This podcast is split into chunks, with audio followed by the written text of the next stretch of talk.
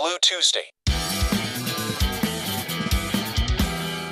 お便りのコーナー。ああなんでたとととたたたたたんだ。吐息混じりでお送りしますけどね、えー今週のお便りテーマはあなたの新しい発見でした。いやーなんでこのテーマにしたんだろっけ？したんだろっけ？発見俺なんかあったんだったかな？あでもね俺ね一個発見があって最近。あのねキムチがすごい食べれるようになりましたね。豚キムチとかキムチチャーハンが好きになった。多分ね社長のその彼女さんのおかげなんだよね。うんなんか昔は嫌ってたんですけどねそういう匂いのするものとかが苦手だから。なんかあんまり嫌だなとか思ってたんだけど気づいたらめちゃくちゃ食ってるっていうね。なんかそんな発見があって多分このタイトルにしたんだったかな。はい。えー、早速お便り紹介していきたいと思います、えー、ラジオネームちょうちゃんこさん。ちょうちゃんこさん。ありがとうございます、えー日に日にクリスマス感が強くなってきてクリスマスの予定すらナイーブになってきました。これはブルクリなんですか？いやそれブルクリだね。どうなんですか？じゃないのよ。いやブルークリスマス。いや俺ホワイトクリスマスは聞いたことあるけどブルークリスマスのナイーブになるな。俺もナイーブになるタイプ。うん一緒だね。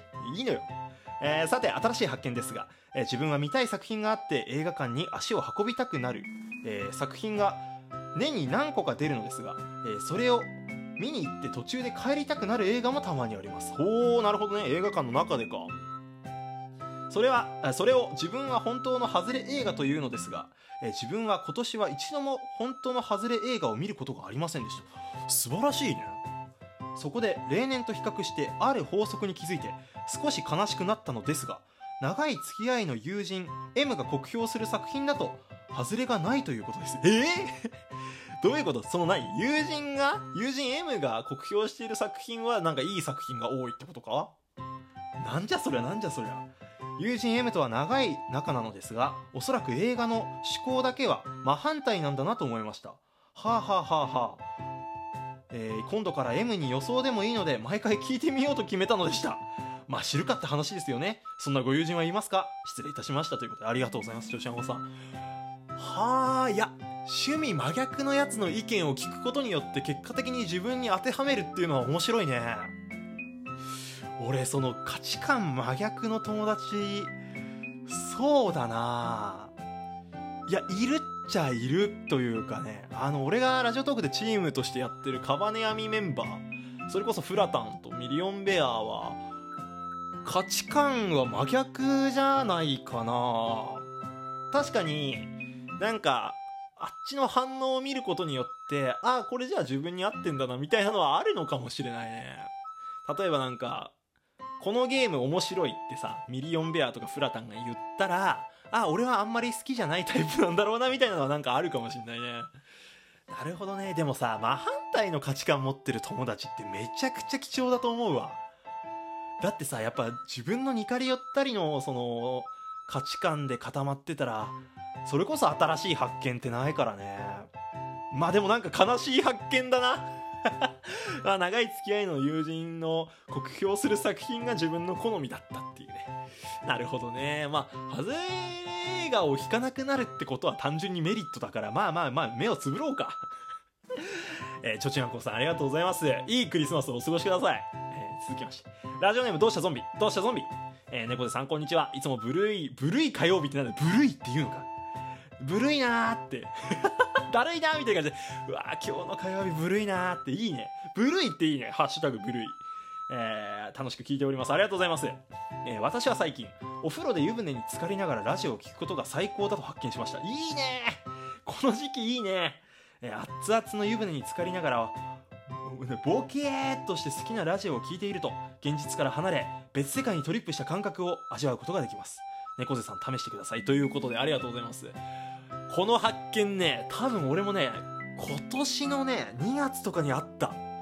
そのちょうど首を痛めて自律神経がね猫背さん狂いやすいタイプなんだけどその湯船に使ってくださいゆっくり使ってくださいって言われてお風呂に入る習慣を増やしたというか今までほぼほぼなかったんだけどお風呂に入る回数を増やしたんだよね。わかる。なんかトリップした感覚っていうのはあるね。俺は YouTube とか見てたりあとは漫画読んだりしてるんだけどあれはいいね。なんていうのかな、その、普段こたつに入ってみるとか、ソファーに座ってみるとかとはまた違う、こう、完全体が、こう何、リラックス状態で、その目の前に、目の前に、目の前にあるものに没頭できる感覚っていうかね。まあ、あの、ブルーロック的に言うとフローの状態。すいませんでした。あすいませんでした。あすいません。えー、まあね、なんかその没頭できる状態になるよね。これはね、俺も今年の発見だったかもしんない。好きなラジオ聞いてんだ。いいな、銅尊。あ、どうしたゾンビのこと銅尊って呼んでるんすけどね。あの、銅尊いいね。えー、今お風呂入ってんのかお前。え、好きなラジオじゃない？ふざけんな、お前。お風呂で聞け 失礼な。なんか、嫌な配信者。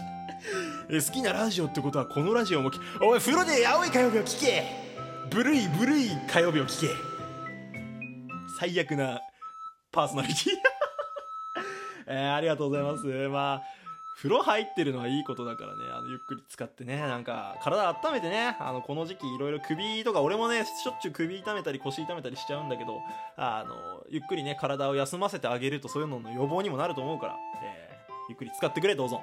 ありがとう。えー、続きまして、えー、ペンネームに、二郎系ラーメン系男子。二郎系ラーメン系男子。新しい発見。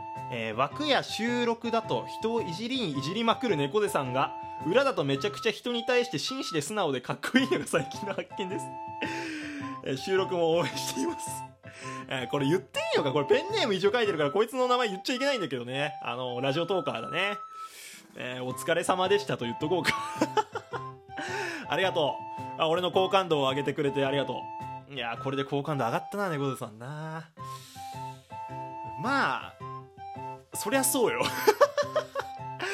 なんていうのかな、そのまあ、俺は有名人でも芸能人でも文化人でも、あの、偉い人でも何でもないから、一般人だから、あれだけど、あの、やっぱさ、配信だと面白おかしくは、そりゃするよ。するけど、別に裏でさ、連絡、その何かこう打ち合わせでとか連絡取るときにさ、いじって、その、打ち合わせを、なんていうの、遅延させる行為とかはしないよ。しないし、もちろんその人のことやっぱ好きだからねそういう準備とかも一緒にするわけだからさ。ね？安心してくれよ。これはまあなんか好感度上がるとかさっき自分で言ったけどいやそういう大だあれじゃないよね。うん、うん、大丈夫だよ。俺は割と誠実な人間なんですよ。自分で言うことじゃないんだけどね。あのそんななんか大丈夫です。えー、まあ、あの、トークの日がね、あの、ありまして、昨日ですか。いや、お疲れ様だね。ラジオトークならではのイベントというか企画というかね、まあそういうところなんだと思いますけども、かなりこう白熱した、えー、戦いだったんじゃないかなと、うん、思いますよ。で、まあ、その、いろいろこう、悩んでとか、しんどい思いしてとか、こうこうこうでとかいろいろなんかねやっぱ思うところあるんだろうなと。でそれは俺もねトークの日何回も失敗してきてるというかあの思うような結果が伴わなかったことがあるからね。あのいろいろ俺も考えますよ。とかって言うと誰か分かっちゃうのかこのお便り。いやーお疲れ様でした。まあねこう普段表でちょっとこいつどうなのかなってやつがさこう優しくしてくれると結構ドキッとするよな、うん、そんないいやつ代表猫背でした。また来週も聞いてくれよな。僕らチームカバネアミがやっているリアス式ラジオ。毎週金曜21時より猫背の枠で生配信中。ぜひ聞いてみてね。足首にスマッシュ。おい俺の通風いじんなって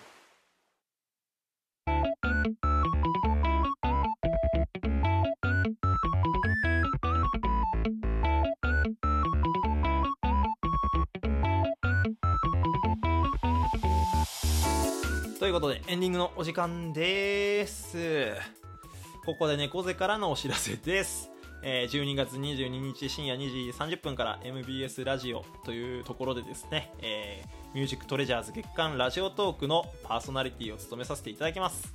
えー、まあ、詳しくはラジオトークのバナーにも、えー、掲載されていると思いますので、ぜひそちらからね、詳細をチェックしていただいて、えー、とちょっと関西圏にお住まいじゃない方はですねあのラジコっていうアプリで、まあ、なんか課金なり1週間無料の何かでこう聞いてもらうしか他ないんですけども、えーまあ、ラジオトークでも同時に配信する予定なのでね、えーまあ、なんか自分のいいところで聞いてもらえたらなと思います。ただ、えー音楽とかはね結構こだわって選んでいるというか自分の人生にね関わる音楽をこうチョイスしたのでぜひね音楽と合わせて聴いてもらえたら一番は嬉しいかなと思いますぜひ、えーご確認くださいよろしくお願いいたします